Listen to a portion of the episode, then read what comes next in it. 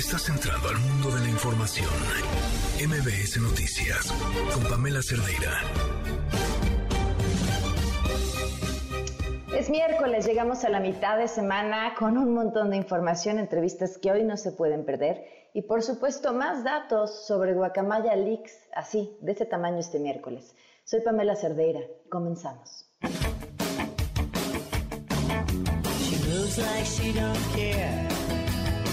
That silk, cool as air. Ooh, it makes you wanna cry. Quisieran que les ayudáramos a hacer el caldo gordo tratando el tema, que fue un rotundo fracaso. ¿El hackeo? Sí, en general, el derrumbe de nuestro gobierno. Y fue como el parto de los montes. Y salió Puque. Pues quisieran que siguiéramos hablando de eso. No, porque la mañanera es diálogo circular de muy buen nivel. No tiene que ver con la calumnia, con la guerra sucia.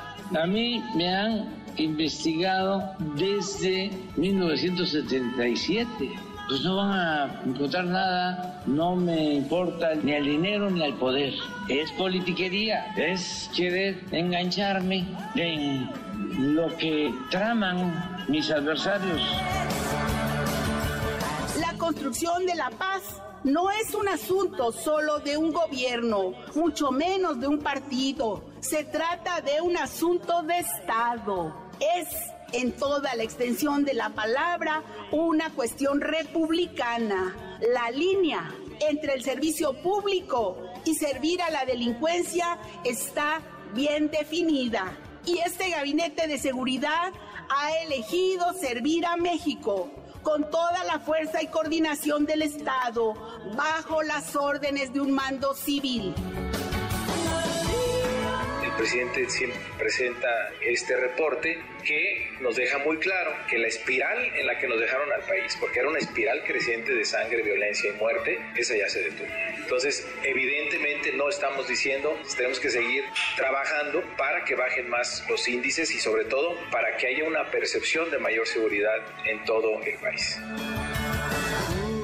la decisión de la Secretaría de Educación Pública de suspender la implementación del programa piloto en 960 escuelas nos parece un acto institucional y de respeto al Poder Judicial por parte de la Secretaría de Educación Pública. Creemos que esto abona a un Estado de Derecho en donde se prioriza la educación de las niñas, niños y adolescentes debemos hacer un llamado al secretario de Gobernación para que deje de confrontar porque su primera responsabilidad es armonizar la política interior, generar una buena relación con los estados, así como establecer un diálogo adecuado con las fuerzas políticas, en lugar de atacarlos, criticarlos y repartir culpas. Hoy más bien debería de aclarar sus presuntos nexos con grupos del crimen organizado, como publicó el grupo Guacamaya. Hoy en México parece algo remoto, pero veamos lo que está sucediendo en otros países y no debemos bajar la guardia. Los derechos humanos se defienden todos los días, se defienden con sentencias, con votos, se defienden con argumentos, se defienden en la plaza pública, se defienden en la academia, pero sobre todo se defienden en los tribunales.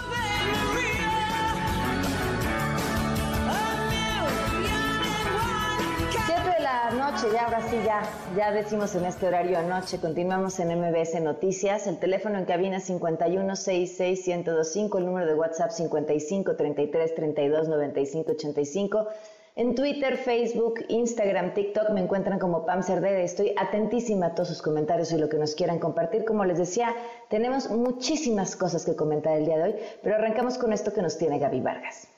Liverpool es parte de mi vida, presenta. No importa cómo estés, siempre puedes estar mejor.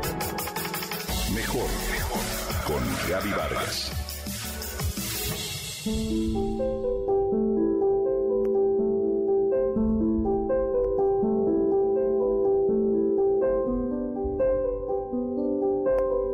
Es el mes rosa, el mes en el que se apoya la lucha contra el cáncer de mama. En la radio se escucha un anuncio al respecto y él, un poco preocupado, voltea, mira a su esposa y le pregunta, ¿Tú te tocas? Ella muy segura responde que sí. ¿Y tú? ¿Te tocas? El cáncer de mama actualmente se ha extendido en mujeres jóvenes, pero la buena noticia es que si se detecta a tiempo, puede curarse y la mejor forma de detectarla es a través de la autoexploración. ¿Sabes cómo hacerla? Es importante saber que el mejor momento para realizar el autoexamen es una semana después de tu periodo menstrual, cuando tus senos están más sensibles y suaves. Frente a un espejo, mira si alguno de tus senos está deformado, si tiene cambio de color o si tus pezones están desviados. Observa si es que hay algún bulto o dureza o irritación en la piel o enrojecimiento de los pezones o aparición de costras o hundimiento. Luego, entrelaza tus manos detrás de la cabeza e inclínate hacia adelante. Posteriormente, haz lo mismo con tus manos apoyadas en las caderas. Estos movimientos te permitirán observar si hay cambios en la forma del seno. Coloca la mano del seno que revisas detrás de tu cabeza y con la yema de tus tres dedos medios de la otra mano comienza a tocarlo y a recorrer toda su superficie con movimientos pequeños circulares. Empieza desde la axila hasta el pezón. Este tipo de acciones te ayuda a reconocer la geografía de tu seno. Para terminar tu autoexploración, aprieta o comprime la mama y observa si acaso sale algún líquido anormal por el pezón. Si durante este examen detectas una dureza o bulto, es importante que acudas al médico lo más pronto posible por más pequeña que sea. El cáncer de mama es la proliferación descontrolada de las células mamarias. Te explico. Por lo general, las células de tu organismo se renuevan a través de la multiplicación. Las nuevas y sanas ocupan el lugar de las viejas que mueren. Con el paso del tiempo, mutaciones o cambios en los genes que regulan el crecimiento de las células y las mantienen sanas pueden activarse o desactivarse en una célula. Así, la célula modificada se divide sin control ni orden y produce más células iguales que generan un tumor que ya sea que sea benigno o maligno. De no ser controladas, las células malignas pueden propagarse más allá del tumor original hacia otras partes del cuerpo. El cáncer de mama se origina en las células de los lobulillos, aquellas que son las glándulas productoras de leche. También puede generarse en los tejidos conjuntivos grasos o fibrosos de la mama. En nuestro país, desafortunadamente, llegan mujeres en estados avanzados de la enfermedad y por eso las probabilidades de vida se reducen. De acuerdo con la FUCAM, Fundación de Lucha contra el Cáncer, 95% de los casos que se detectan a tiempo son curables. Octubre, mes de sensibilización sobre este tema, se celebra en todo el mundo cada año, ya que con esta iniciativa se pretende aumentar la atención en torno a la autoexploración de los senos a fin de alcanzar mayor número de detecciones tempranas. Y por último, de acuerdo con la OMS, cada año se producen millones de casos nuevos y casi 500.000 muertes por cáncer de mama. Hoy, sin duda, la autoexploración es la mejor forma de salvar tu vida. Por eso, tocarte, autoexaminar tus senos, es otra forma de vivir mejor.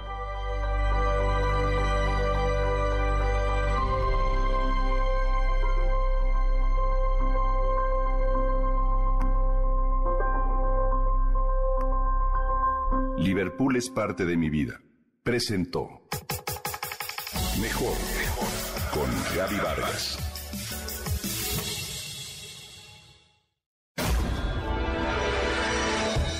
Quédate en MBS Noticias con Pamela Cerdeira. En un momento regresamos. Estás escuchando MBS Noticias con Pamela Cerdeira.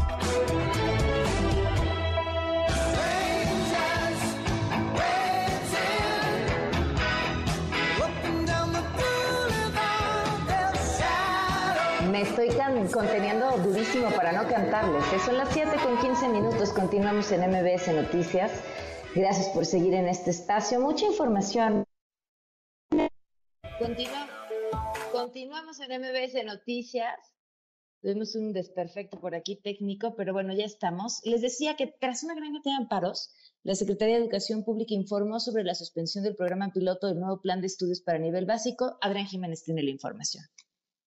La titular de la CEP, Leticia Ramírez Amaya, informó que se determinó suspender de manera temporal la fase piloto del nuevo plan de estudios de educación preescolar, primaria y secundaria, mismo que se pondría en marcha a partir del próximo 29 de octubre en 30 escuelas de cada una de las entidades federativas. Durante la reunión nacional de autoridades educativas estatales, la funcionaria detalló que esta pausa es para hacer frente a los juicios de amparo promovidos contra este plan. Explicó que esta suspensión del programa piloto del Plan de Estudios para Educación Básica se hace en respeto al Estado de Derecho y no representa la renuncia de la SEP a la defensa legal correspondiente. La responsable de la política educativa nacional agregó que la CEP interpuso los recursos previstos en la ley, de los cuales se espera pronta resolución a favor del interés superior de niños y adolescentes del país, misma que será del conocimiento oportuno de todas las autoridades educativas. Ramírez Amaya precisó que si bien se suspende el programa piloto de manera temporal, la capacitación para docentes para el plan de estudios para preescolar, primaria y secundaria se realizará conforme a lo establecido en el calendario escolar 2022-2023. Así, a 49 días de haber asumido su encargo, la secretaria de Educación Pública Leticia Ramírez se enfrenta a estos amparos que se promovieron desde organizaciones de la sociedad civil que llevan a la suspensión de este plan de estudios de educación básica que se implementaría en 960 escuelas por considerarlo inconstitucional, dado que el artículo 28 de la Convención sobre Derechos del Niño establece que la educación que imparta el Estado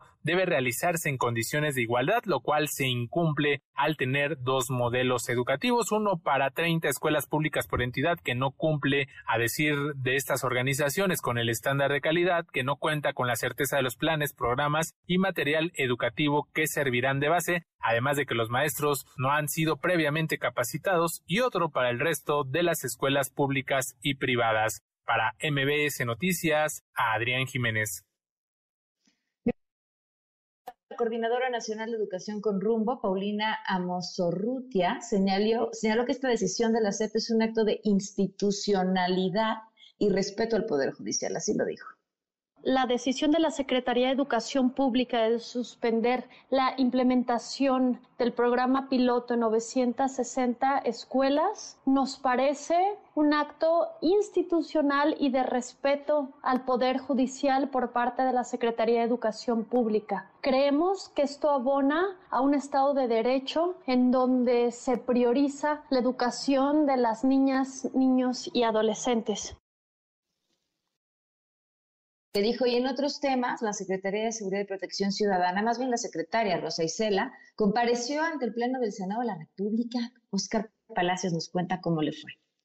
La secretaria de Seguridad y Protección Ciudadana, Rosicela Rodríguez, rechazó que en nuestro país exista una militarización. Durante su comparecencia ante el Pleno del Senado de la República, la secretaria de Seguridad precisó que en nuestro país hay un gobierno civil, donde los militares solo participan en acciones en beneficio de la población. Señaló que la militarización pasa por socializar y normalizar el pensamiento bélico, esto contrario a lo que ocurre con el ejército mexicano que dijo tiene una vocación de paz y no persigue ni criminaliza. Militarización es que los militares gobiernen.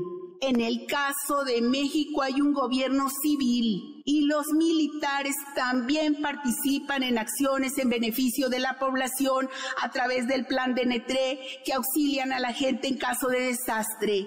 El ejército mexicano es un ejército de paz que no persigue ni criminaliza. Rosa Isela Rodríguez aseguró que México no está condenado a la guerra, sino que está destinado a la paz. Agregó que el actual gobierno ha decidido cambiar las armas por los libros, así como la descalificación a los jóvenes por oportunidades y la represión por el diálogo. Hoy cambiamos las armas por los libros, la descalificación a los jóvenes por oportunidad de trabajo y estudio, la represión por el diálogo, para nunca más perder la tranquilidad ni nuestra libertad.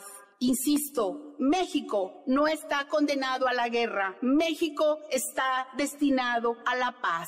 Por otro lado, la secretaria de Seguridad y Protección Ciudadana destacó los resultados alcanzados como producto de la Estrategia Nacional de Seguridad Pública que dijo es la guía del gobierno federal. Indicó que se han afectado las finanzas del crimen organizado por un monto de 674.200 millones de pesos, lo que provocó la disminución de los delitos federales, además de que también se registró una baja en los delitos del fuero común.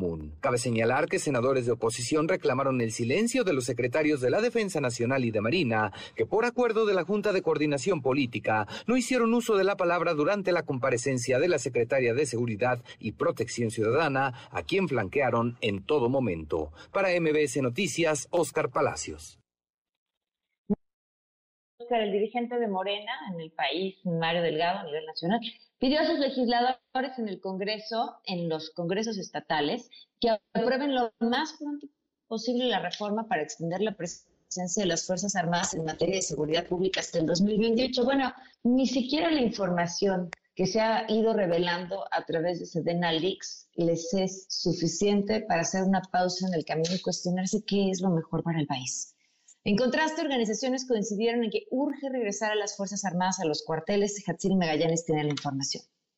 En el marco del conversatorio Más allá de la militarización, implicaciones y promoción de la seguridad pública, organizada por X Justicia, representantes de organizaciones civiles manifestaron su preocupación por poner en labores de seguridad pública un cuerpo entrenado para aniquilar, como lo son las Fuerzas Armadas, por lo que urgieron a retirarlos de las calles. En ese contexto, destacaron abusos contra mujeres y migrantes de parte de elementos del ejército, por lo que lamentan que haya sido aprobada por el Congreso mexicano la reforma para extender la presencia militar en las calles hasta 2028. Por ello, urgieron también a trazar caminos que garanticen el respeto a los derechos humanos, esto al considerar que la militarización no es la paz. En ese sentido, Jorge Lule, de la Comisión Mexicana de Defensa y Promoción de Derechos Humanos, señaló que la lógica de actuación de las Fuerzas Armadas busca eliminar enemigos, lo cual tiene como consecuencia la criminalización de diversos grupos poblacionales, entre ellos las personas migrantes y los consumidores de drogas. Consideró que cambiar la narrativa oficial en torno al beneficio que precisamente dan las Fuerzas Armadas en las calles y en la guerra contra las drogas es casi imposible, pero es el reto. Para una organización, para una víctima, para un cuerpo de derechos humanos,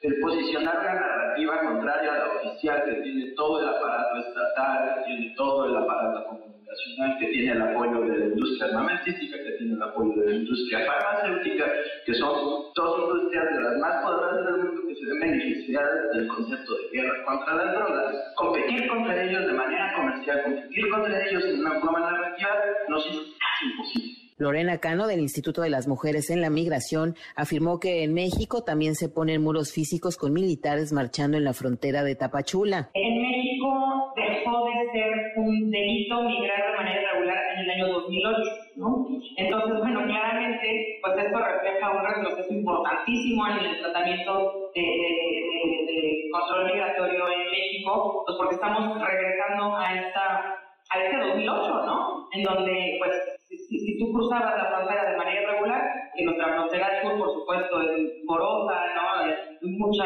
selva, ¿no? No tenemos estos muros de, ladrillo como en el norte, pero sí tenemos ahora muros humanos, que es a través de estos guardias nacionales.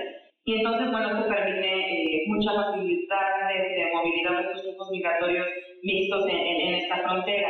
La información que tenemos. Buenas noches. Bueno, pues si no acabara, que ser octubre de Halloween en la Cámara de Diputados.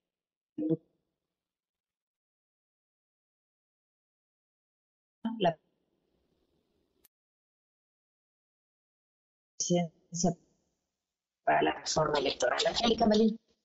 En el recinto parlamentario de San Lázaro se va cumpliendo el plan de la mayoría de Morena y aliados de sacar adelante la reforma electoral propuesta por el presidente de la República y también proyectos de distintos congresistas, todo esto de la mano del PRI. El presidente de la Comisión de Puntos Constitucionales e integrante de Morena, Juan Ramiro Robledo, confirmó que a la discusión en comisiones y a la dictaminación se va a sumar ya la Comisión de Gobernación. Esta instancia parlamentaria casualmente está presidida por el dirigente nacional y diputado federal del tricolor Alejandro Moreno, con el que los legisladores de Morena no querían trabajar hace algunas semanas, pero ya están dispuestos a sacar de la mano de su partido el proyecto del Ejecutivo Federal en la medida de lo posible, o bien una reforma mixta o híbrida, donde sí haya acuerdos. El diputado Robledo Ruiz detalló precisamente dónde el PRI y Morena ya van de la mano. Propone o está de acuerdo en que se revise el tamaño o los montos del dinero que va a los partidos como prerrogativas. También en que se revise el tamaño de las asambleas legislativas del país. También que se revise el, costo de los procesos electorales. Y algunas funciones de los órganos electorales sin ánimo de dañar ninguna institución, sino de mejorarlas.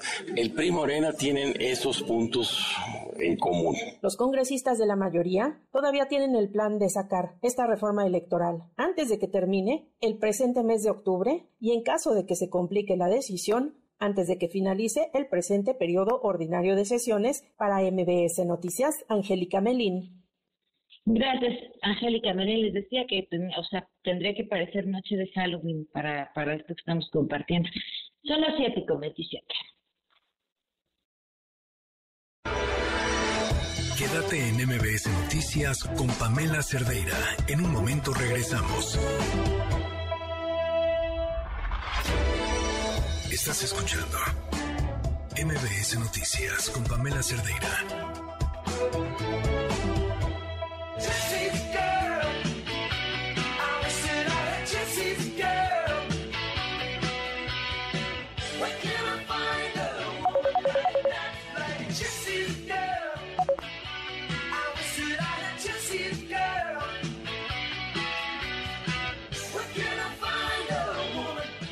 Comentar por aquí con mucha información además este, que compartirles en, en este día. Eh, pero agradezco tener la oportunidad de platicar con un personaje que se ha convertido pues muy mediático en los últimos días eh, por sus opiniones, pero sobre todo por el aval a sus opiniones que ha hecho el presidente de la República. En la línea, mejor conocido como el gurú de la moda, Eddie Small. ¿Cómo estás, Eddie? Muy buenas noches ya.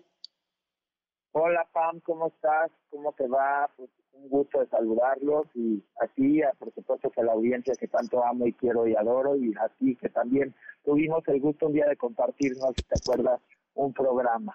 Alguna vez. Así es, en programa con unas compañeras. Sí, sí, sí. Oye, cuéntame, Eddie, ¿cómo, a ver, ¿cómo ha sido para ti este acercamiento a la 4T?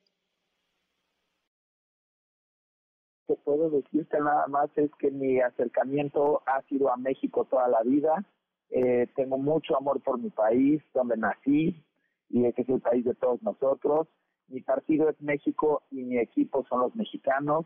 Y todo el que haga las cosas bien para México y demuestre un desempeño responsable, un desempeño hacia el amor hacia el país y hacia la gente, tiene todo mi respeto, sea de donde sea. Yo no creo en las etiquetas, yo no creo en los colores, yo creo en los seres humanos comprometidos con las causas nobles, con las causas urgentes y sobre todo en este caso, pues con México y los mexicanos. Entonces, eh, creo que el acercamiento no es como tal. Eh, por supuesto que me super enamoré cuando me di cuenta que habíamos sido engañados durante muchos años con, y me incluyo, ¿eh? con el Un Peligro para México. Creo que fue una campaña de mucho dinero que metieron para tratar de alejarnos a todos de Andrés Manuel López Obrador y pues por mucho tiempo lo consiguieron porque solamente había medios como dos noticieros, uno en la mañana y en la noche de dos canales eh, y algunas de radio también bastante interesantes y pues los diarios, ¿no? Los diarios de circulación, pero no había ese tema de involucramiento en las redes sociales como lo empezó a ver ya para 2018. Y sí, a final de cuentas, Ah, nada más digo, a partir de fin de 2018 fue cuando decidí que quería apostar por por, eh, por, por el proyecto alternativo de nación que tenía y ya viendo los resultados, bueno, estoy encantado, ¿eh? Oye, a ver, eso me encantaría escucharlo. ¿Cuáles han sido esos resultados que te tienen encantado? Pues esta entrevista porque tampoco te quiero quitar el tiempo aire. ¿A poco tienes tantos? ¿Mandé? ¿A poco tienes tantos? Rápidamente, vamos a tratar de hacerlo rápido. Eh, resultados. Este presidente, con todo y una pandemia, tiene resultados impresionantes a nivel recaudación, a nivel no de evaluación, a nivel reservas en el Banco de México, que también es, por supuesto, y hay que darle el aplauso al Banco de México, eh, porque reservas récord de 2021 y con todo y como hoy están las reservas siguen siendo récord. Este presidente ya después de la pandemia, con guerra, con crisis energética, crisis alimentaria y todo lo que hay en el mundo y una crisis eh, global de inflación, el presidente, con todo y todo, el trimestre pasado, el PIB de México fue más alto el de Estados Unidos que quedó negativo aunque nuestro PIB viene en vías de recuperación y está a punto de quedar a punto, está a menos punto cuatro. Sí, seguimos debiendo puntos todavía.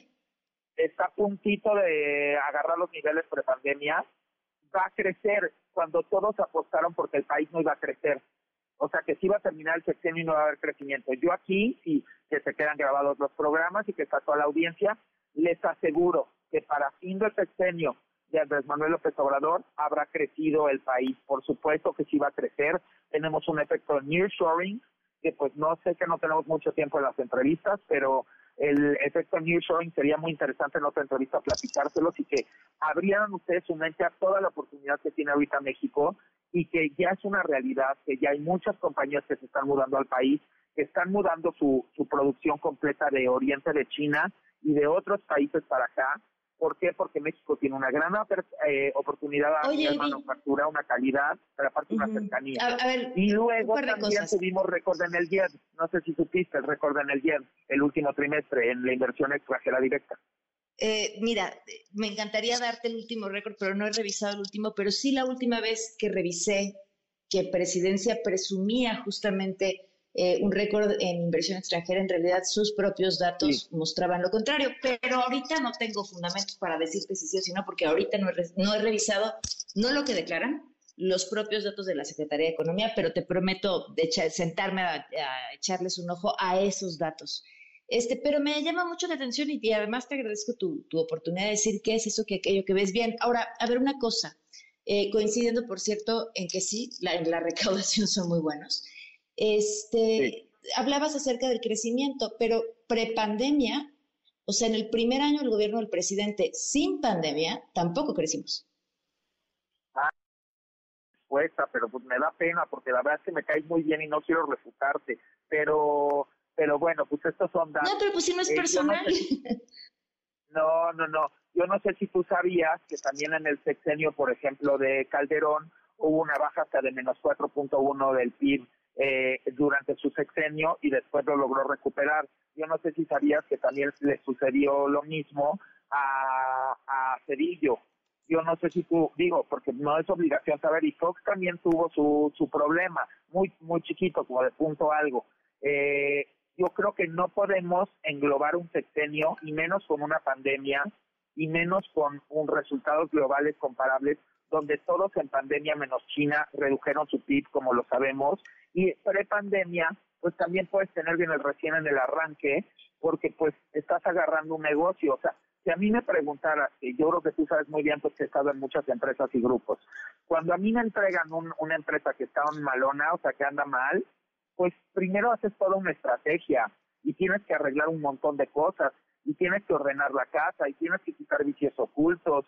Hijos, o sea, créeme lo que es algo que vivimos día a día la gente que nos dedicamos a esto, ¿no? Cuando como empleados, pues nos contratan para, para arreglar algo, ¿no? O para, o para corregir algo, para potencializar algo.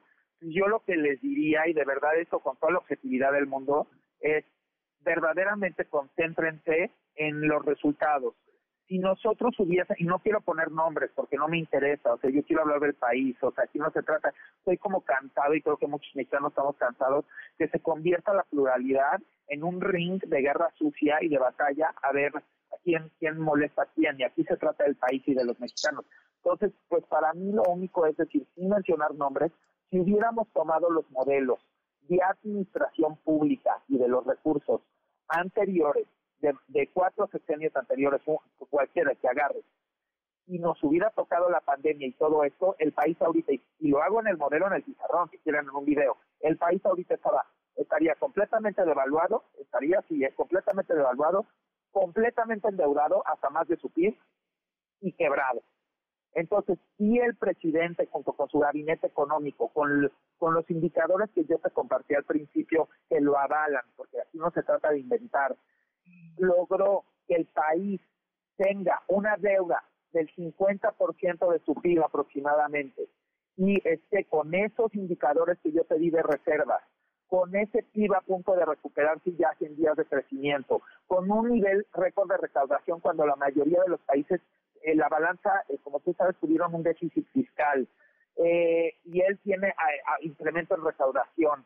Híjole, ¿cómo, ¿cómo no le vamos a, a dar las gracias al presidente en tema económico? O sea, sería una grosería porque lo de la inflación estamos conscientes tú, yo y la gente que es coherente y que estudia bien el tema, que es un tema global y que con todo y todo él ha metido el subsidio a la gasolina para que no perjudicara a la cadena productiva y de suministro, porque si tú le pegas a la cadena de productiva y de suministro, automáticamente le pegas a los precios al consumidor de los productos están en anaquel y de muchas cosas más, y le pega a la gente que menos tiene, porque recordemos que la inflación es el impuesto a los más pobres.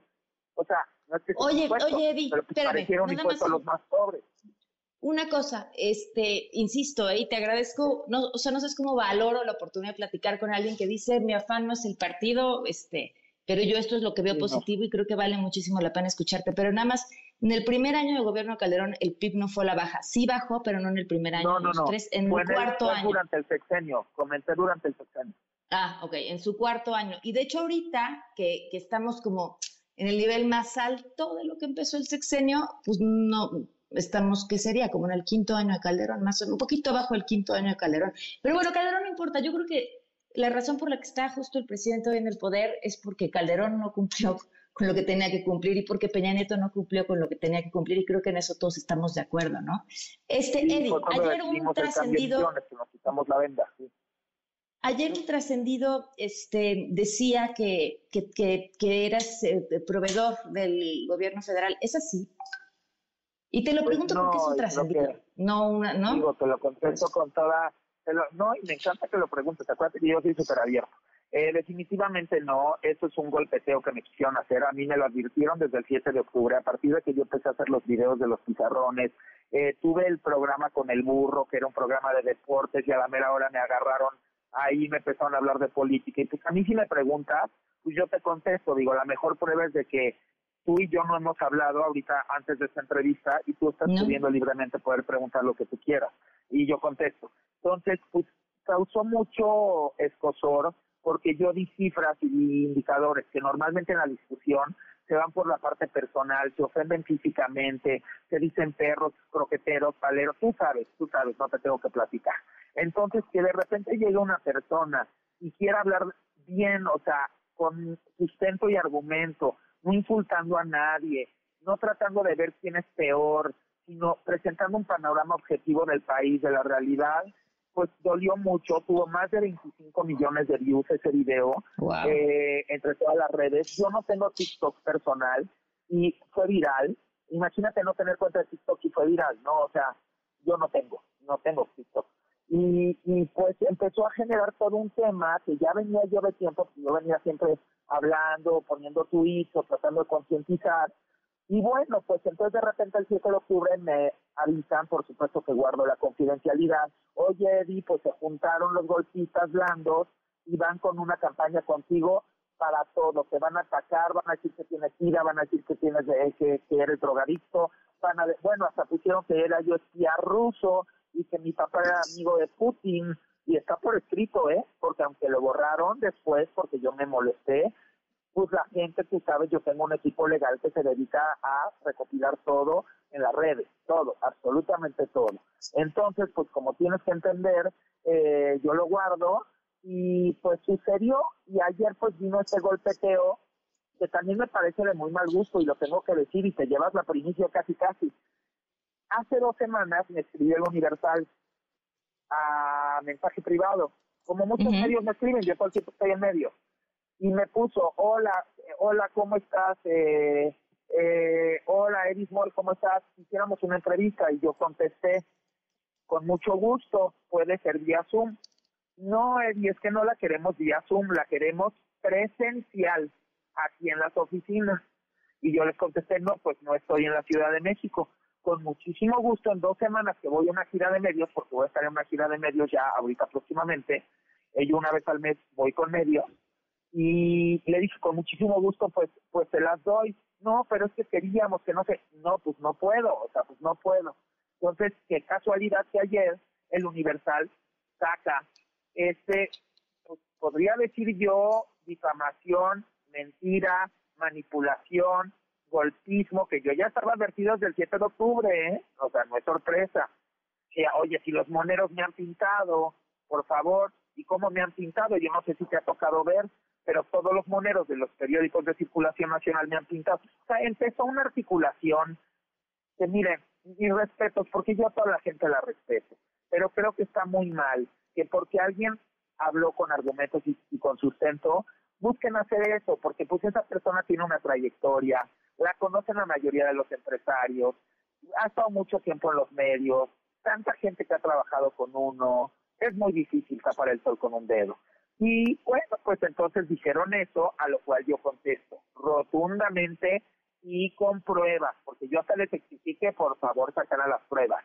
El contrato que pusieron no está ni con mi nombre, ni con mi apellido, ni con mi firma, está a nombre de una compañía en la cual yo soy empleado, la compañía está fundada, la marca, desde 1994 por su fundador y hoy, por hoy, el dueño es su hijo, el hijo del fundador. O sea, ni cambio de apellido, ni cambio de nada, el hijo del fundador. ¿Por qué? Porque es lo lógico, es una empresa que rompió todos los récords que se puedan imaginar deportiva, grandes ligas, vistió a la selección nacional varias veces, la selección nacional en 2012 ganó el oro en Londres 2012 con la playera diseñada y producida por Atlética, eh, bueno, Olimpiadas, eh, el Atlas con su playera, las Chivas, los clubes de Monterrey de primera división, o sea, no tengo que platicar. Yo solamente tengo un año aquí y me contrataron como director y director creativo para llevar la marca hacia un stage de tiendas, de internet y de otras cosas y diversificar y no nada más quedar en la parte pura encasillada como deportiva y pues tú sabes que yo toda la vida he sido pues diseñador, mercadólogo, publicista y asesor de muchísimos empresarios. pero como empleado. Entonces, imagínate tú, Pa, que tú eres una colaboradora de MBS y de repente, pues resulta que tienes que hacer menciones en tu programa porque las vendió el área de venta de X gobiernos, ¿no? Estoy poniendo un ejemplo, pero pues tú no lo vendiste, tú te dedicas solamente como locutora, ¿a poco alguien podría decir que entonces tú haces las menciones de pauta o que ponen pauta en tu programa y que entonces tú tienes algo que ver y el contrato está a tu nombre y tú lo firmaste y tú tienes algo que ver? Cuando en esta compañía al mismo tiempo le venden al gobierno de Jalisco, que es Movimiento Ciudadano, le venden al gobierno por el Instituto del Deporte de Chihuahua, que es panista, y le venden a más eh, gobiernos, municipios y todo, porque le venden a un chorro de institutos del deporte. Somos una marca muy grande, somos una marca mexicana, tenemos muy buena tecnología en telas, en muchas cosas, y bueno, yo nada más tengo un año aquí, la marca abrió 94. Entonces, eh, y toda la gente de deportes lo saben. Es más, me buscó por ahí pueden eh, buscarlo. Un eh, periodista de ESPN, yo ni lo conocía y hace dos semanas le di una entrevista, porque justo se cumplió el aniversario de que México había ganado el oro con la playa atlética, pero me buscó y si anda por ahí, si escucha esto, pues lo podrá corroborar. Entonces yo creo que sí es una falta totalmente de ética, no deben de revolver tus ideales y tus convicciones que tú puedas tener a favor de México como partido y de los mexicanos como tu equipo y de hacer este ejercicio de verdad con, el, con la audiencia y con el público y con mis compatriotas y que lo revuelvan con mi honorable trabajo, porque me siento muy orgulloso de ser empleado, primero que nada, a mí no me da vergüenza ser empleado, yo no soy ni dueño ni siquiera socio, para eso están las actas constitutivas, el contrato está también con nombre de quién y con qué firmas de quién. Por supuesto que no está conmigo porque yo no soy dueño ni soy socio y también tengo mis recibos de nómina. Así que no sé cómo le van a hacer para salirse de esta bronca. Pero está en una bronca severa. ¿Vas a, vas a tomar una, una, decisión, una, una acción legal? Para mí eso creo que me lo entiendes muy bien. Por supuesto, creo que sabiendo mi perfil, sabes perfectamente bien que soy una persona que no me dejo. Y con eso resumo. Y no me dejo porque si yo a final de cuentas no, primero que nada no saco esta aclaración, ¿no? Que en este caso me la pidieron ustedes, pero pues ya he estado en muchos medios. Hay hasta un video por ahí circulando en las redes de, de medios de ayer, ¿no? Y yo a todos les doy entrevista, ¿eh? No, no tengo yo preferencia y, y abierto a todas las preguntas. Porque pues el que nada debe, nada teme. Y yo no tengo nada, yo no debo absolutamente nada, nada. Y por mis padres y por mi vida, que está bastante también en, en un tema de salud, pero bastante mejorando, eh, no, definitivamente no. Y yo creo que por eso es que, mira, normalmente quien sale al, a la parte, vamos a decir, eh, de, de, hacer videos y de querer explicar y todo esto, pues es alguien que normalmente lo podría hacer, ¿no? Porque alguien que pues tuviera mil cosas, pues no lo haría. Pero pues, no que yo me sienta avergonzado. Entonces, como me decían ayer, por ejemplo, ayer estaba yo hablando con, con alguien que del TEC, ¿no? Pues Atlética es el que hace todos los uniformes deportivos y de todas las disciplinas del TEC de todos los campos. Y ahora nos ganamos el de VM, me decían los de ventas, también yo estuve haciendo todos los diseños. Más de 500 diseños, imagínate. Estoy como loco, bendito Dios, tengo mucho trabajo. ¿No? Edith, pues no me tomes esto como un ejercicio de censura, pero esta entrevista tenía que durar 10 minutos y tengo que despedir ah, bueno, aquí. Bueno, pero vamos a decir universidades y marcas, no, no, etc, etc, etc. Te volvemos a invitar y te agradezco mucho que nos hayas tomado la llamada. ok. Gracias, Eddie. Un abrazo. Saludos, besos. Saludos, 753. Oigan, pues nos fuimos ahora sí de corrido, pero ahí va. Oigan, ¿les gusta comprar en línea? Qué bueno, háganlo bien, háganlo seguros. Cada vez los delincuentes, sobre todo después de la pandemia, se ponen más al tiro y son bárbaros. Entonces hay que ir un paso adelante. ¿Qué tenemos que hacer? Si van a usar Wi-Fi, que sea segura, que sea la de su casa, no sea la gratuita, la que se encontraron, la del aeropuerto, la que está abierta. Siempre una página de Internet segura empieza con HTTPS. Ese S quiere decir que está segura y además en la esquina superior izquierda hay un candado. Si no lo tiene, no compren en esa página. Ojo con los mails que llegan fingiendo ser otros sitios, ya sea de su banco o de los lugares donde regularmente cobran. Aquellas ofertas que parecen imposibles son imposibles. Duden de ellas. Si no creen que quizá a lo mejor sí podría ser, métanse directamente a la página, no a través del link que les llegue. Y hoy me llegó uno eh, de una um, empresa de paquetería, pero con un nombre distinto, diciéndome que tenía que pagar un impuesto de 3 dólares para que me pudieran entregar mi paquete. Este, evidentemente, un correo como ese es un fraude, pues no le das clic. Bueno, y si además de eso quieren super estar blindados, además de usar las tarjetas digitales, porque el código de seguridad único cambia, algunas instituciones tienen aplicaciones que les permiten encender y apagar sus tarjetas para que estén disponibles solo cuando ustedes las quieran usar. Una vez con eso, pues feliz shopping. 7 con 53, pues les decía que más información de Guacamaya Leaks y René Cruz nos acompaña en la línea. René, buenas noches. La actual Administración Federal suma al mes de septiembre de este año 126.206 homicidios dolosos, datos que se desprenden del reporte mensual del Secretariado Ejecutivo del Sistema Nacional de Seguridad Pública, aunque no se especifica cuántos de estos asesinatos están relacionados a la delincuencia organizada. Sin embargo, información de la Secretaría de la Defensa Nacional, catalogada como confidencial, señala que de diciembre del 2018 a marzo de este año se tienen contabilizadas 69.853 muertes vinculadas a la delincuencia organizada, es decir, más del 50% de los asesinatos contabilizados a la fecha, cifra que supera a las registradas en los dos sexenios anteriores. La dependencia castrense precisó que en este rubro se enmarcan las ejecuciones, agresiones a la autoridad y enfrentamientos entre delincuentes. Según los correos obtenidos por Guacamaya a través del hackeo a los sistemas de la Defensa Nacional y a los que MBS Noticias tuvo acceso, del 2007 al 2012, periodo correspondiente a Felipe Calderón, se registraron 66.363 muertes vinculadas a la delincuencia organizada, cifra 5.2% menor con respecto a los últimos cuatro años. En el sexenio de Enrique Peña Nieto, el número de decesos fue menor en un 2.5% comparado con el actual gobierno ya que del 2013 a noviembre de 2018 sumaron 68.128 víctimas. Del total de decesos contabilizados en lo que va de la presente administración, en el informe de la Sedena, es decir, 69.853, 21.639 correspondieron al 2019, 22.005 al 2020 y 21.269 al 2021 mientras que hasta el mes de marzo de este 2022 se tenían registradas 3.454 muertes.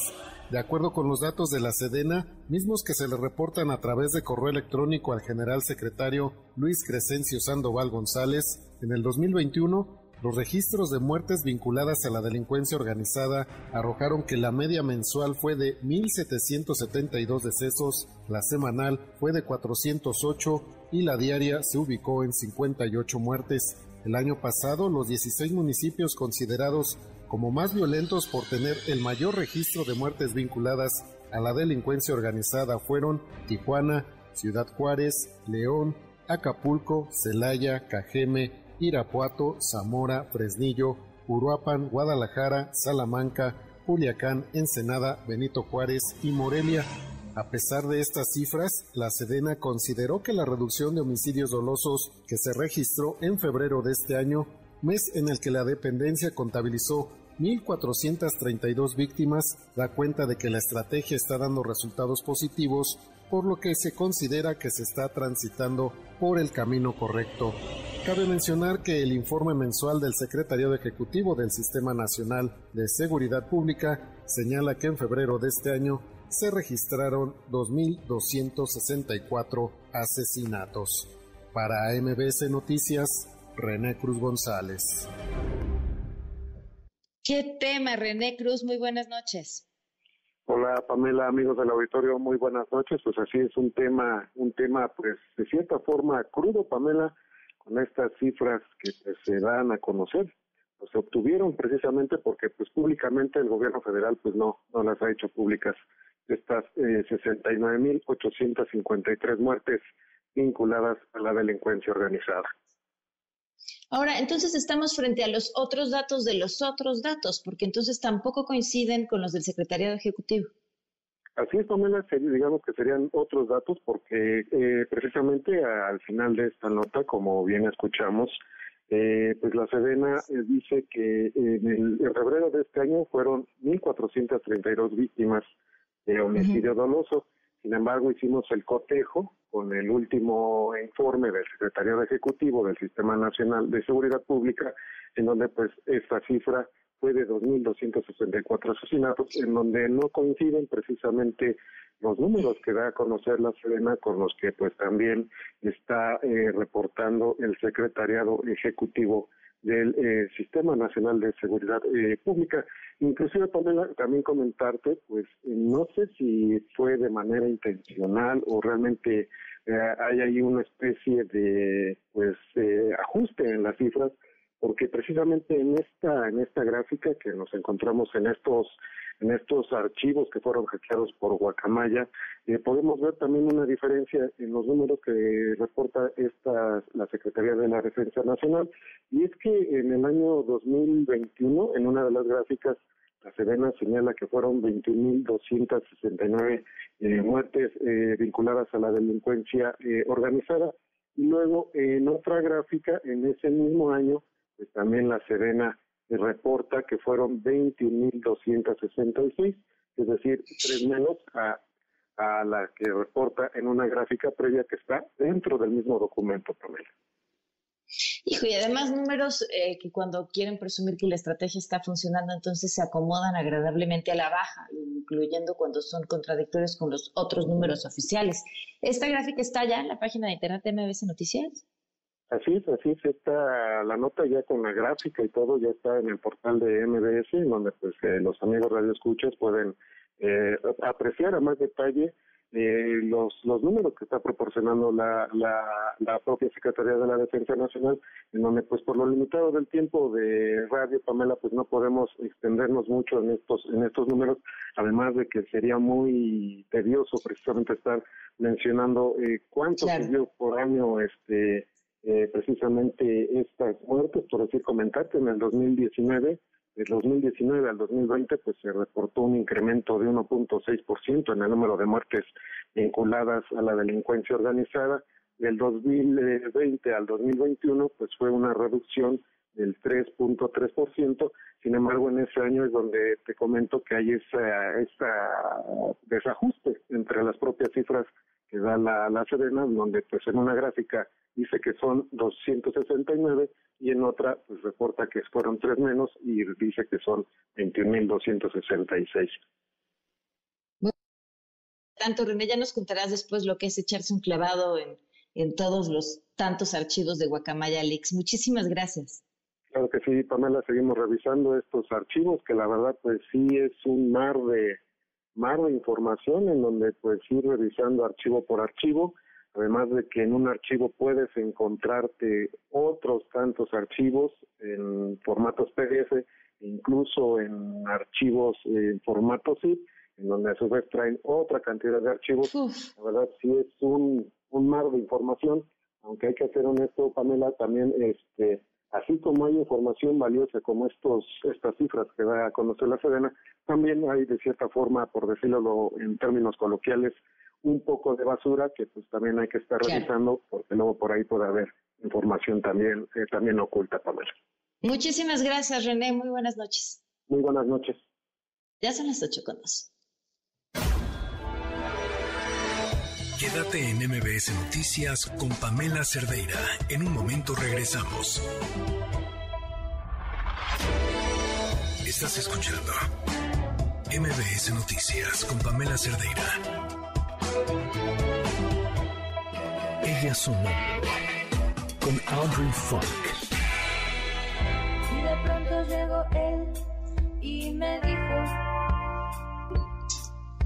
Que el mundo se está acabando, que el que se está inclinando, que su madre ya no lo quiere, que comer afuera prefiere lo que... 8 con 5, Audrey Funk, ¿qué estamos escuchando? Hola, Pa, mucho gusto en saludarte como cada miércoles. Estamos escuchando a Sol Pereira. Ella es una compositora, cantante, multiinstrumentista, eh, dice que lleva como 15 años de trayectoria en la música y la verdad es que tiene una música así como bastante folk, pero pop, pero también como electrónicosa. Está súper bien hecha. Ella tiene bastantes discos, tiene siete discos. Ha abierto conciertos para Julieta Venegas, para Carla Morrison, eh, Natalia Lafourcade. Entonces es una buena, una muy buena propuesta de una mujer chida, Sol Pereira. Me gusta muchísimo. A ver, vamos a subirle.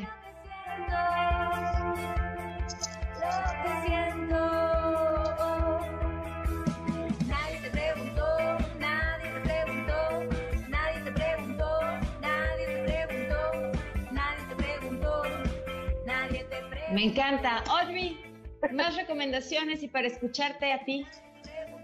Pues sí, bueno, Sol Pereira pueden escuchar todas sus, sus, rolas. Me gusta mucho esta de Nadie se preguntó, pero también el, eh, hay una que se llama Bla Bla y otra que se llama Te Juro, que son muy buenas. Y bueno, a mí me, encuentran en todas mis redes sociales como Audrey Funk, AUDRYFUNK, y nos vemos el 20 de noviembre en concierto allá en Ciudad de México. Ojalá ver a todos los que nos escuchen y a ti también. Muchísimas gracias, Audrey. Un fuerte abrazo. Abrazotes, cuídate. Nos quedamos escuchando esto y nos vamos a la pausa. No cortarse las venas, hay que romper las cadenas, sacar afuera las penas, pensar menos, hacer más, no poner Quédate en MBS Noticias con Pamela Cerdeira. En un momento regresamos. Estás escuchando MBS Noticias con Pamela Cerdeira.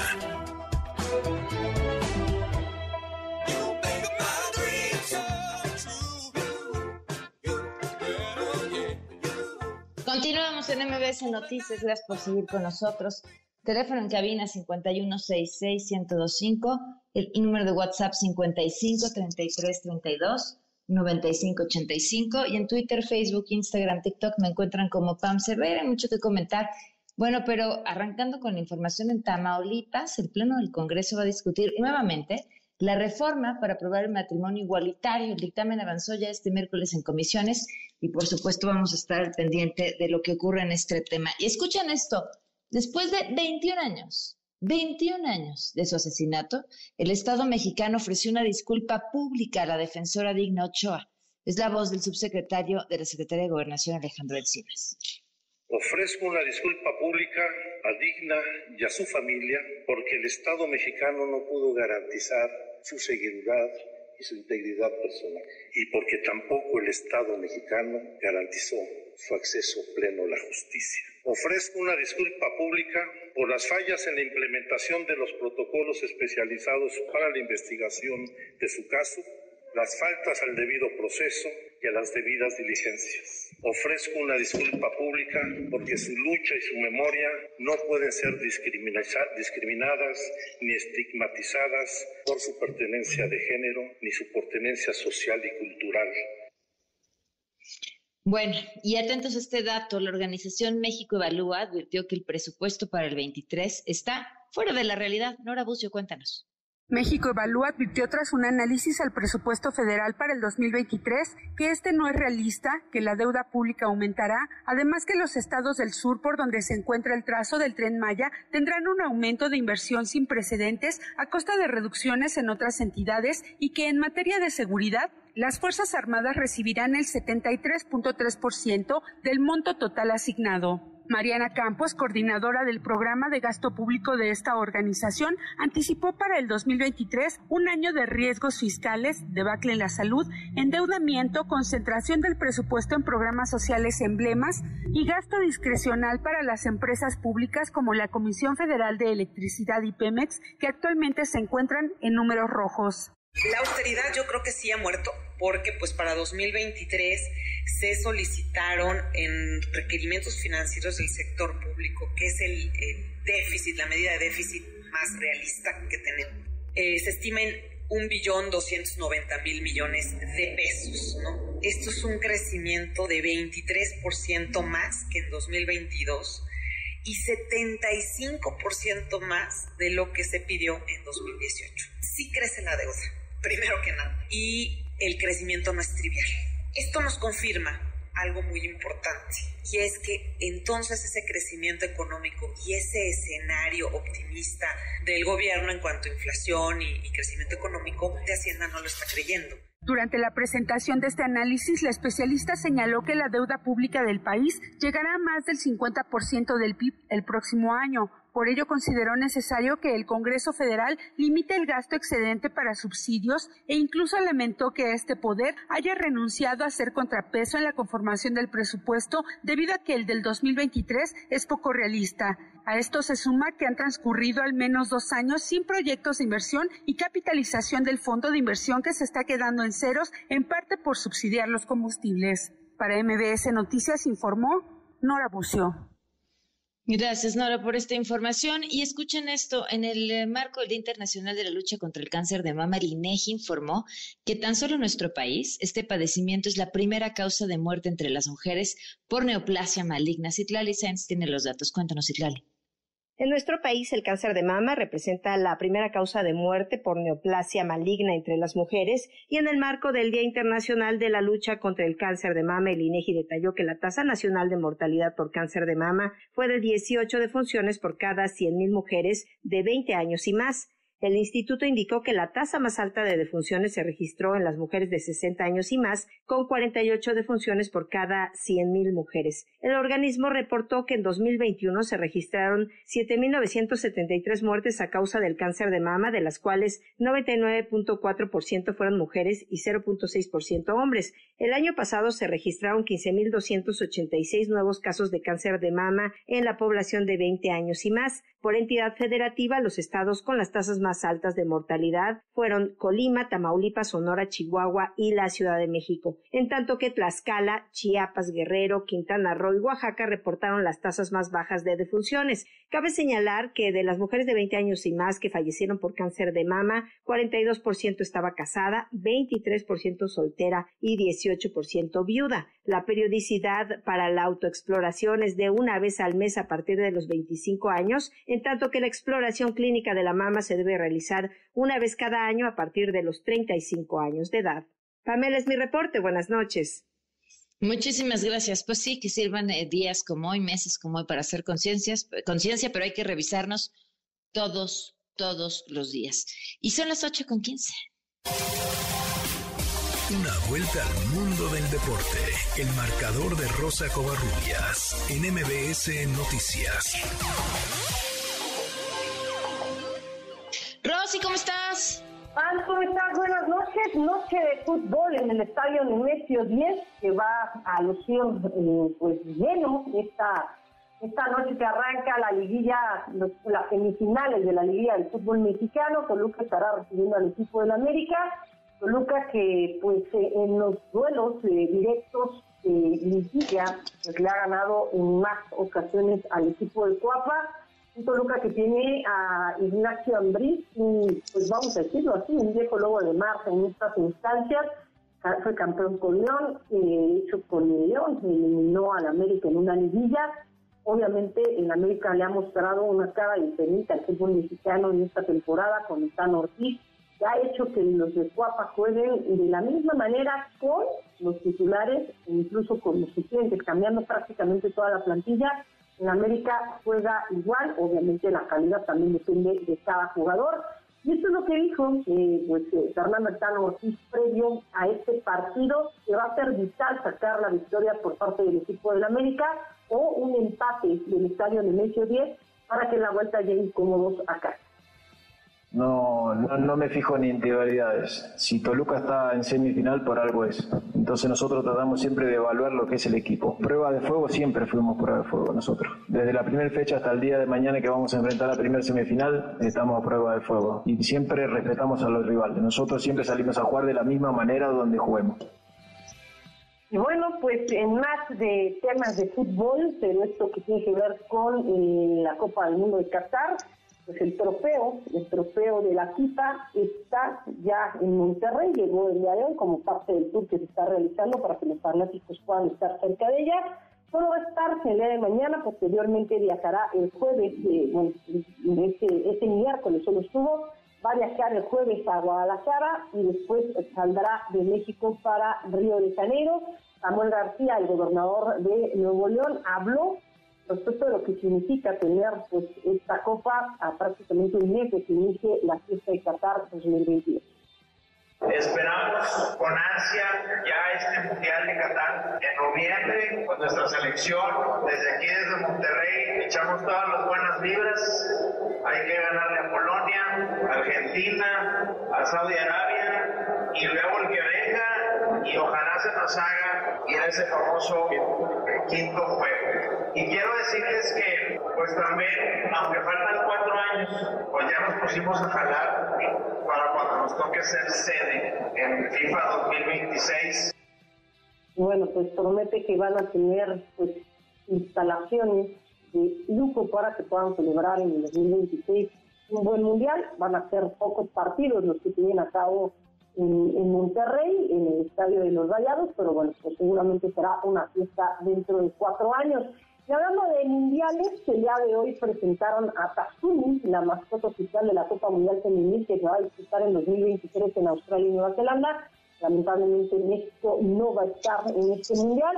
La FIFA hizo el anuncio oficial de este, pues, esta pingüino, este de la región, que va a ser la anfitriona de jugadoras y aficionados al fútbol. El nombre de Tatsumi es la unión de palabras el mar de Tasmania, hogar de este pingüino, la unidad, uno de los valores de la Copa del Mundo femenil. Por cierto, este sábado en, Nueva Zelanda, en Auckland, va a ser el sorteo del certamen de oportunidades que historia se jugará con 32 selecciones femeniles. Y hablamos de las grandes ligas PAM, eh, pues ayer platicábamos que iniciaron los eh, juegos de conferencia de la, de, la, eh, por parte de la Nacional. Los padres de San Diego empataron la serie a un juego por bando, ya le ganaron ocho carreras por cinco a los Phillies de Filadelfia. Y los Yankees de Nueva York en la cuarta entrada están empatando a uno con los Astros de Houston. También en México pues, se está llevando a cabo un evento pues, de mucha de mucha calidad, es en Guadalajara, en Jalisco, y se está llevando a cabo el WTA 1000 de eh, femenil y bueno, pues el día de hoy María Camila Osorio cayó contra Buscova en dos sets por 6-3, 6-1. Omianovich está venciendo en el primer set aquí 6-3, aquí está arriba el estadounidense 3-0 en este momento. Bernabé está eh, cayendo ante Joan Stephens, perdió el primer set. Coco Goff avanzó a los octavos de final al vencer a Cocciareto, a, a Elisabetta Cocciareto de Italia. Ellis Mertens fue eliminada por Kalinskaya en 3 sets, 6-4, 0-6 y 7-5 fueron los parciales.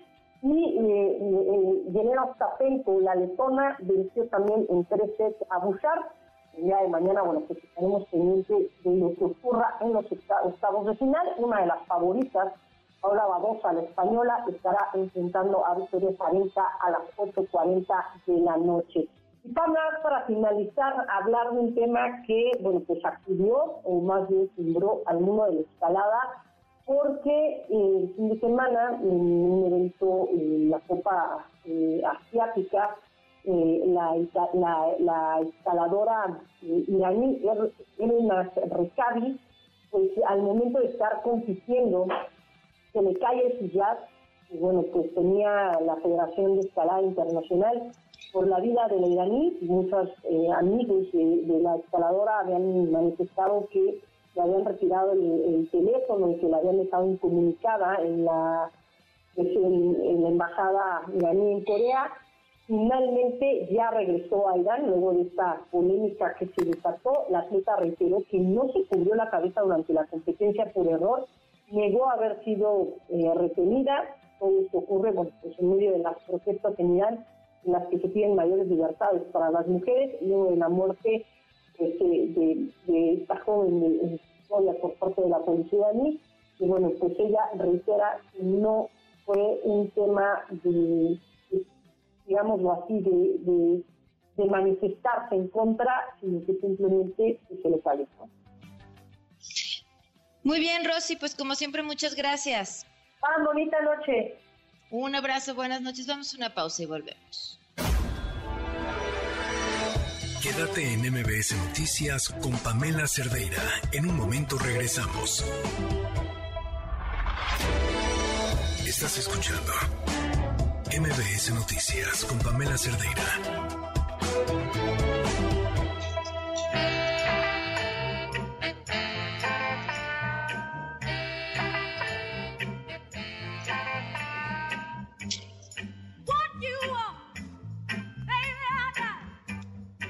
8 con 27 minutos, continuamos en MBS Noticias, qué bien suena la musiquita. El teléfono en cabina 5166125, el número de WhatsApp 5533329585, en Twitter, Facebook, Instagram, TikTok, ya saben, me la, encuentran, no me encuentran como Pam Cerdeira.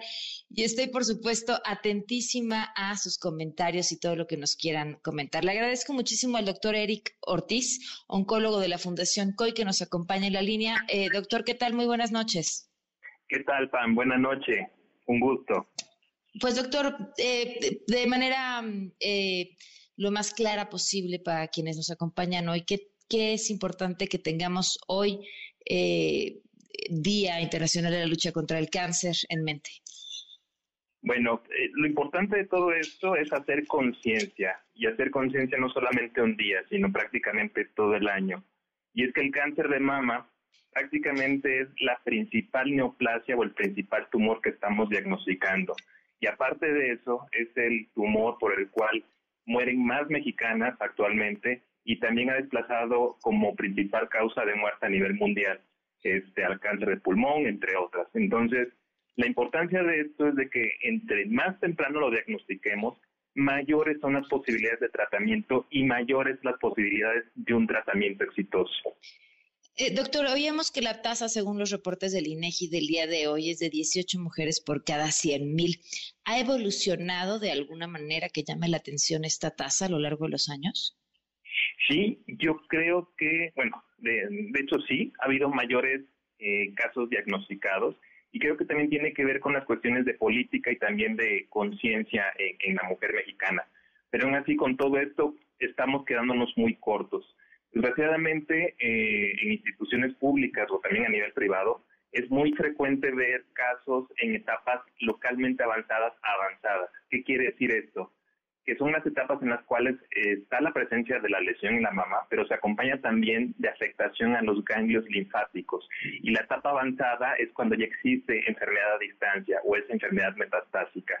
Desgraciadamente, en estos momentos, las estrategias de tratamiento son estrategias un poco más complejas y también corremos el riesgo de que a lo mejor la enfermedad pueda salirse de control o se, eh, se presente en otros sitios. Entonces, la importancia de todo esto es que podamos detectarlos en etapas tempranas, justamente cuando podemos hacer uso de una cirugía, donde a lo mejor los esfuerzos eh, hacen que sea menos complejo el tratamiento, pero también algo muy importante, entre más tardía la etapa en la cual se diagnostica, también son mayores los costos, tanto a nivel institucional como a nivel este, privado. Y ahí creo que eh, también es algo muy importante. ¿En dónde podemos encontrar información confiable sobre cómo debemos revisarnos?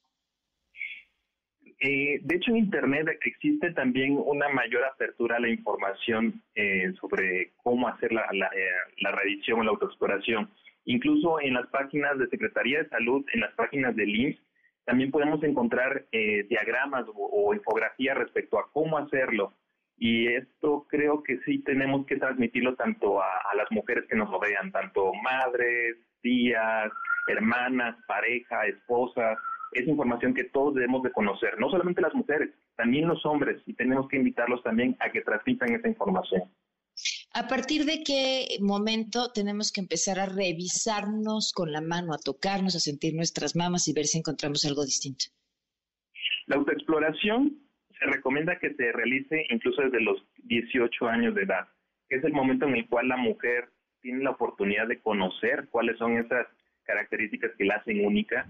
Existen variaciones que son naturales, pero ya cuando se presentan cambios súbitos o se empieza a presentar una bolita, se empieza a presentar una alteración en el relieve de la piel, un engrosamiento de la piel, esas son situaciones que tenemos que tener muy en mente.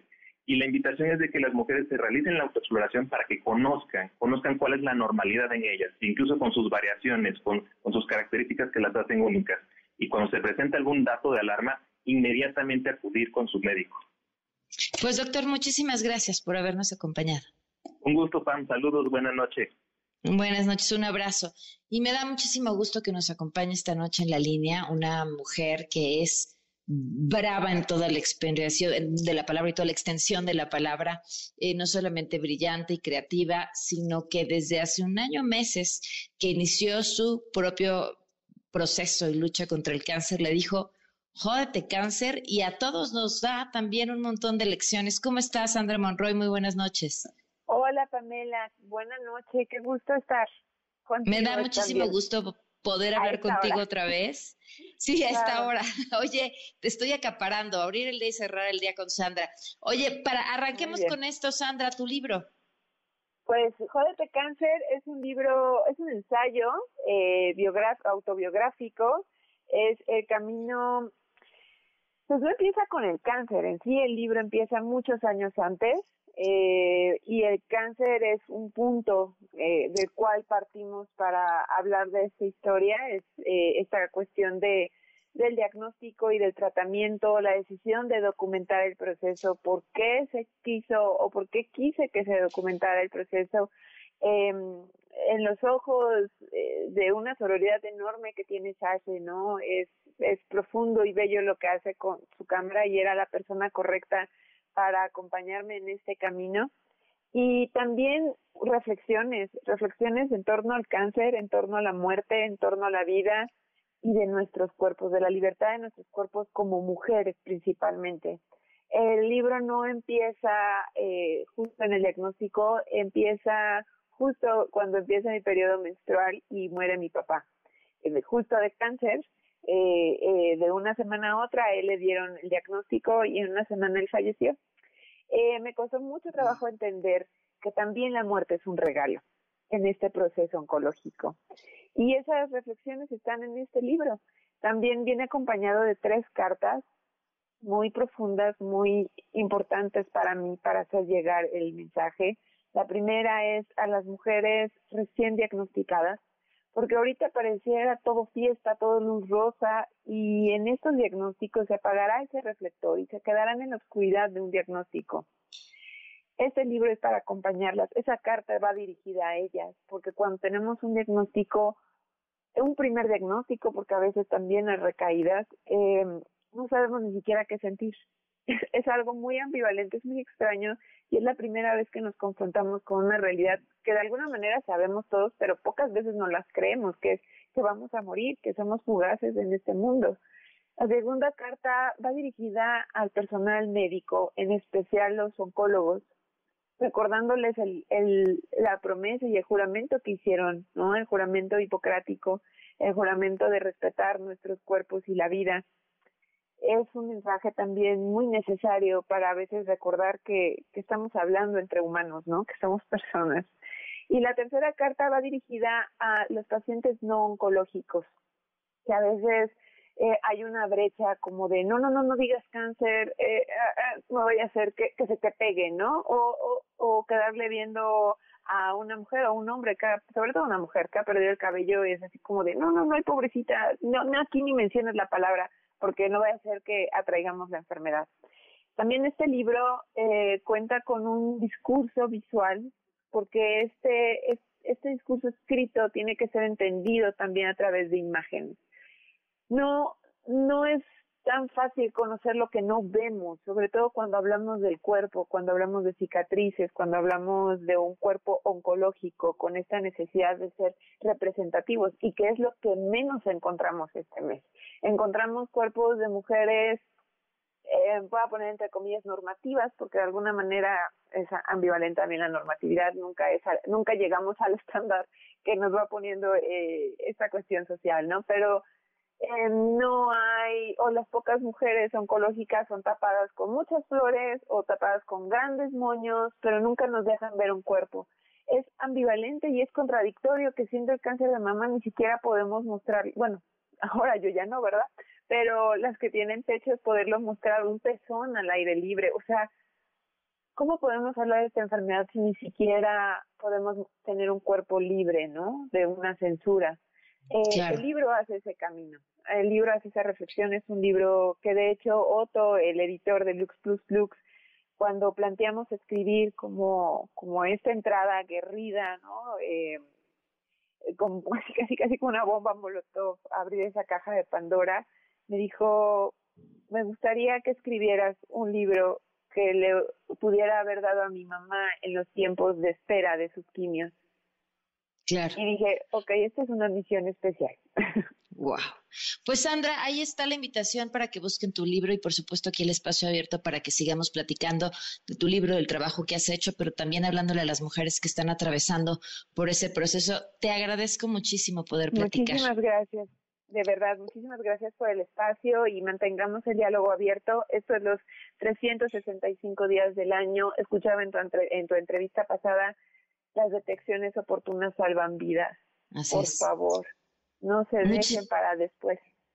Muchísimas gracias. Un fuerte abrazo. Gracias, tomen un beso. Damos una pausa y volvemos. Quédate en MBS Noticias con Pamela Cerdeira. En un momento regresamos. Estás escuchando MBS Noticias con Pamela Cerdeira.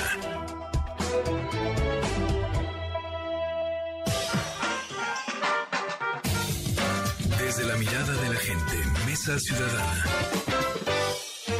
Ahora, ¿quién sí, quién lo iba a decir? Juan Francisco Torresland está bendito entre las mujeres. Así que lo voy a saludar primero a él, para apapacharlo. Juan Francisco, ¿cómo estás? Buenas noches. Muy bien, Pam. Un día muy afortunado, sin duda. Jaina Pereira, ¿cómo estás? ¿Qué tal? Buenas noches. Edna Jaime, ¿cómo estás? Muy buenas noches. Hola, Pam. Muy bien. Muy buenas noches. A ver, Jaime, ya tenías tema para arrancar, entonces vas.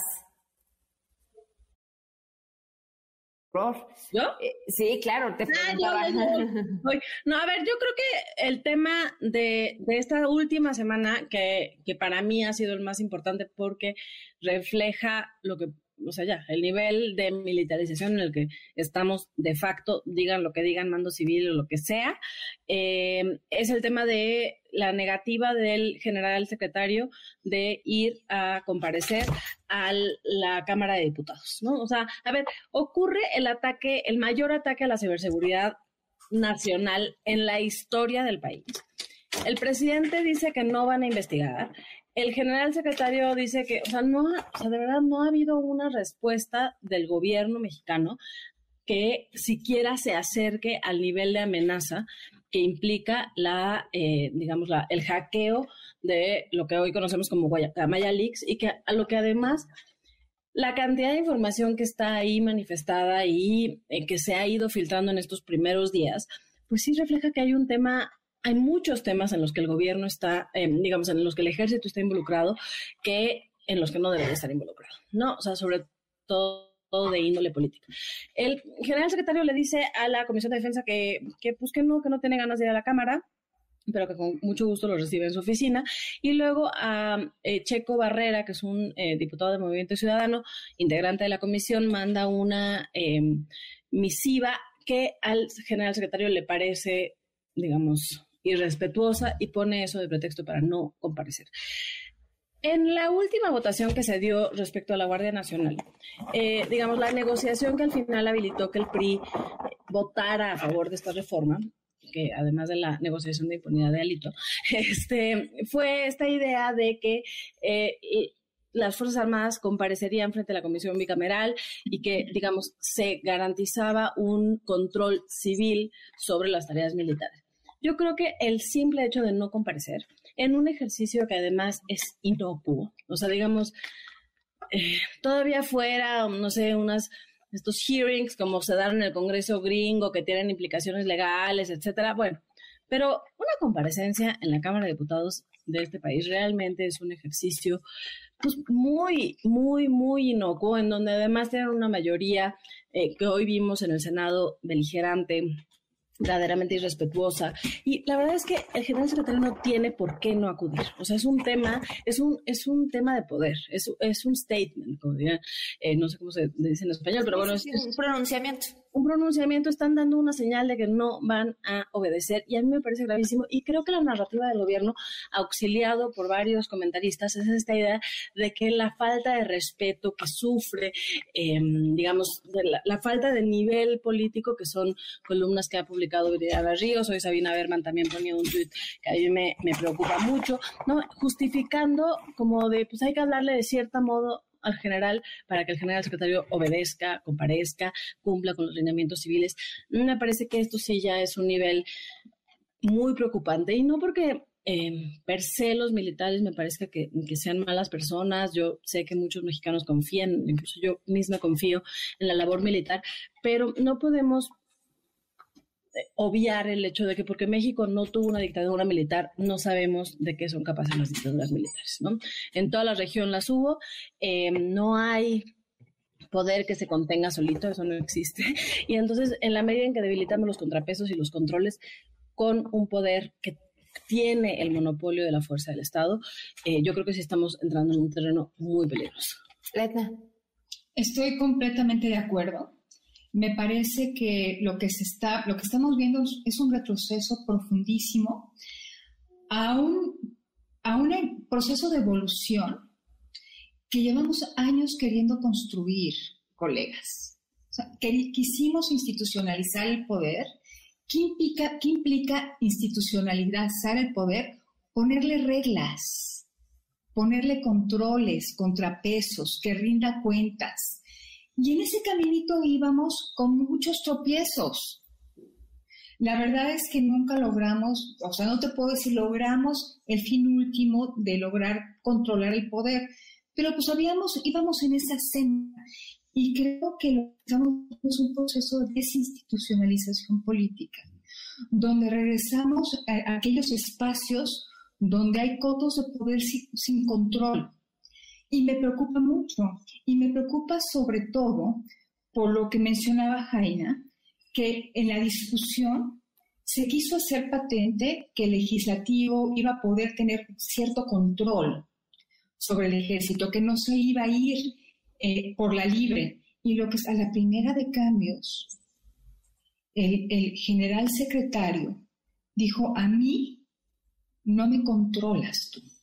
Entonces, sí me parece grave. Y te voy a decir cómo me imagino lo que estamos viviendo. Como, no sé si, se acuerdan de la película de fantasía de Disney, donde Mickey Mouse se, viste de brujo y hace a, las, a estas cubetas, a estas escobas, pues empezar a seguir primero sus órdenes y las escobas cobran vida propia y, ya no las puede someter. Y eso se, perdón, y eso se convierte entonces es una, en una locura, porque por querer jugar a la manipulación, después todo, todo perdió control. Y me parece que el presidente eh, pues le quiso hacer, hacer el juego al ejército y pues va a cobrar vida propia. Y, a ver, y, me parece que ese es el, enorme riesgo, que no haya poder civil que pueda acotar y que pueda controlar el poder eh, pues de, las Fuerzas Armadas en el país. Quienes detentan, ni más ni menos que el uso de la violencia. Juan Francisco.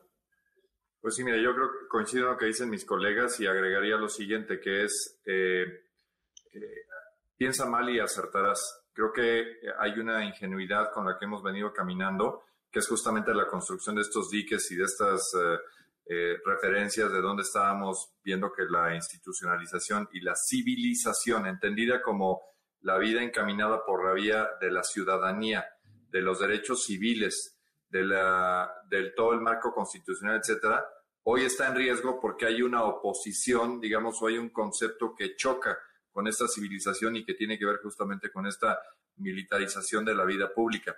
Y, lo que pasa es que han sido como cambios medio transitorios, medio eh, que se ven y no se sienten, eh, pero que en el fondo encierran, digamos, una gran pregunta. Y la gran pregunta es, ¿quién manda en el país? Hasta hace poco alguien podría haber dicho que eh, el, control político del país estaba dentro del terreno ejecutivo y con algunos controles en el poder legislativo y judicial. Y sin embargo, hoy en día eh, eh, eh, ante los eventos que estamos viendo y presenciando, eso creo que ya no es necesariamente la pregunta o la respuesta única. Nos preocupaba ciertamente que los contrapesos al Ejecutivo no estuvieran funcionando, pero, pero había ejercicios en los cuales se, se podrían volver a pensar, como fue el bloqueo a la, a la reforma constitucional en materia de energía eléctrica. Pero cuando estás hablando de que aquí es la milicia la que está determinando cómo se aplica el presupuesto, de qué manera se van a determinar, digamos, cierto tipo de elecciones, que puede haber connivencia con delincuencia organizada para alterar los resultados de qué es lo que pasa justamente en los comicios, que ellos puedan determinar inclusive temas de política exterior, porque avientan la carne al asador para que liberen al anterior secretario de la Defensa en un, en un tema donde hubo que recurrir al máximo nivel posible para que incluso Estados Unidos diera marcha atrás, donde ellos determinan qué es lo que pasa con temas migratorios eh, para ejercer o no ciertas palancas en lo que tiene que ver con la relación bilateral, donde ahora tendrían ya eh, diseñado eh, para efectos y dentro de, dentro de una ley, aunque sea inconstitucional, el control de la seguridad pública. y así me puedo seguir. Y esta negativa de no ir a rendir cuentas, hoy, digamos, donde pues básicamente se burlan de los senadores, hay dos comparecencias muy importantes, destacaría la de Germán Martínez, que es digna de escucharla y escucharla varias veces para entender el riesgo de lo que estamos pasando y cómo se está traicionando una eh, tradición militar que viene desde las épocas donde teníamos presidentes militares y que ellos vieron con calidad de estadistas que tenía que haber una transición a gobiernos civiles y que instauraron incluso normatividad militar para que la milicia no entrara en tareas civiles. Hoy toda esa tradición, todo ese legado de esa transición, insisto, que tanto tiempo costó y que vidas costaron, hoy está en riesgo porque las mieles del poder y las mieles de los recursos pueden ser demasiado atractivas y hasta la persona, digamos, que tenga más clara su conducta, se puede separar de una línea recta. Vamos a ir a una pausa y seguimos aquí platicando en las redes sociales. Quédate en MBS Noticias con Pamela Cerdeira. En un momento regresamos. Estás escuchando MBS Noticias con Pamela Cerdeira.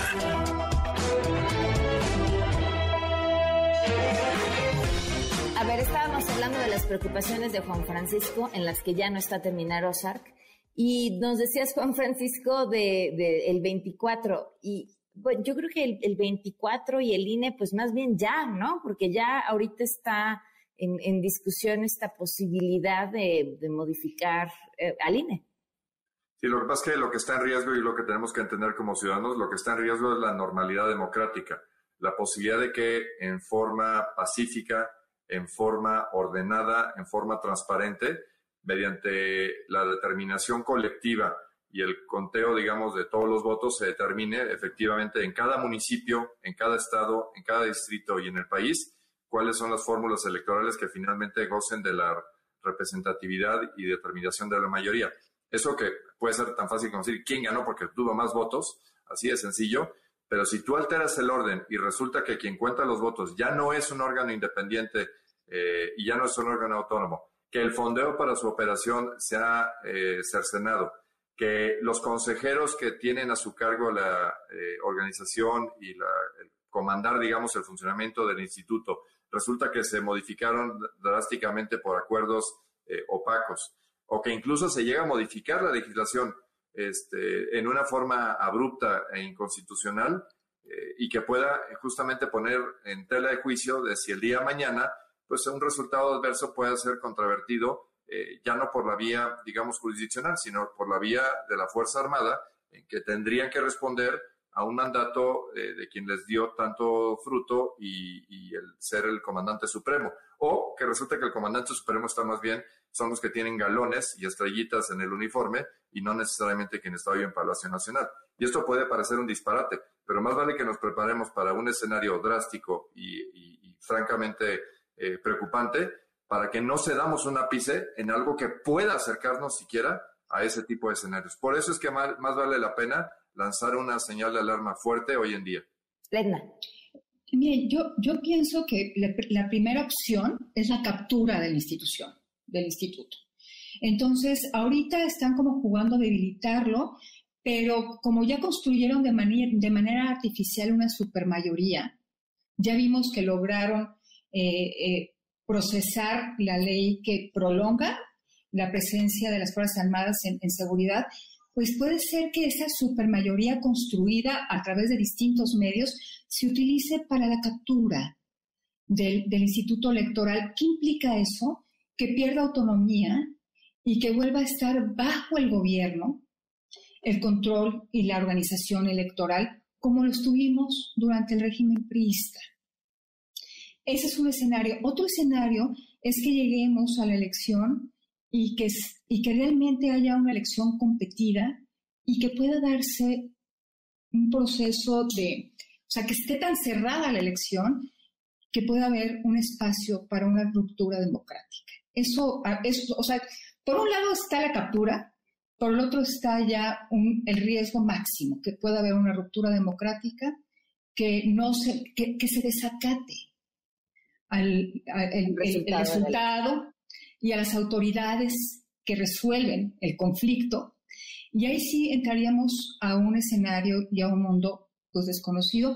No, no pongo ahí mis probabilidades, yo creo que va a ir por la captura del instituto, por estar violentando la ley, como se ha estado haciendo, PAM, y vamos a tener una elección, este, yo espero que dentro de los márgenes de la normalidad y que nuestra democracia y que nuestra construcción democrática va a sostenernos. Pero está la posibilidad del otro. Y como dice Juan Francisco, no hay que descartar. Jaina, para ti.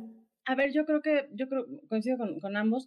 A ver, yo creo que esto que dice Edna es bien importante. O sea, no es, ya hemos visto una violen, o sea, una eh, ruptura de los códigos democráticos en este sexenio muy graves de cara a cada, las, a cada elección que ha habido en este, en este periodo, ¿no? Digamos, el presidente hablando desde la máxima tribuna del país, haciendo campaña, denostando opositores. Vemos ahora campaña de Claudia y de Adán, por lo menos, eh, de Marcelo también, un poquito tal vez menos clara, tal vez seguramente con menos recursos, pero, o sea, digamos, hay una violación de la ley electoral persistente. Yo también creo que, eh, digamos, me, preocupa un poco que el PRI, que había tratado de venderse como un partido democrático en estas últimas décadas, em, ya otra vez asumió su, su naturaleza y creo que está siguiendo eh, los códigos del presidente, pues ya dijeron, pues si no, si no reconozco el problema no existe, ¿no? entonces han, han hecho estos diálogos del futuro y no sé qué, como si no hubieran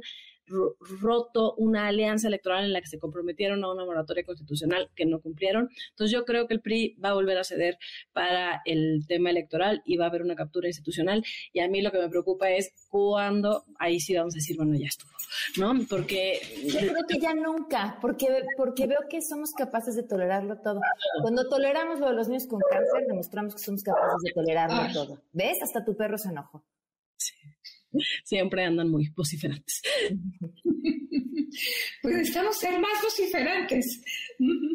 Bueno, nos quedan dos minutos, entonces aprovechemos de volada para que la gente de radio les toquen sus recomendaciones. Yo. Eh, viene, Jena. Ya empezó la segunda temporada de, de, de Vow, que es una serie documental sobre este grupo de ESP, que terminó siendo ah, Ay, la segunda temporada va a estar buenísima. la segunda temporada en HBO, así que recomiendo ampliamente, es un chismazo.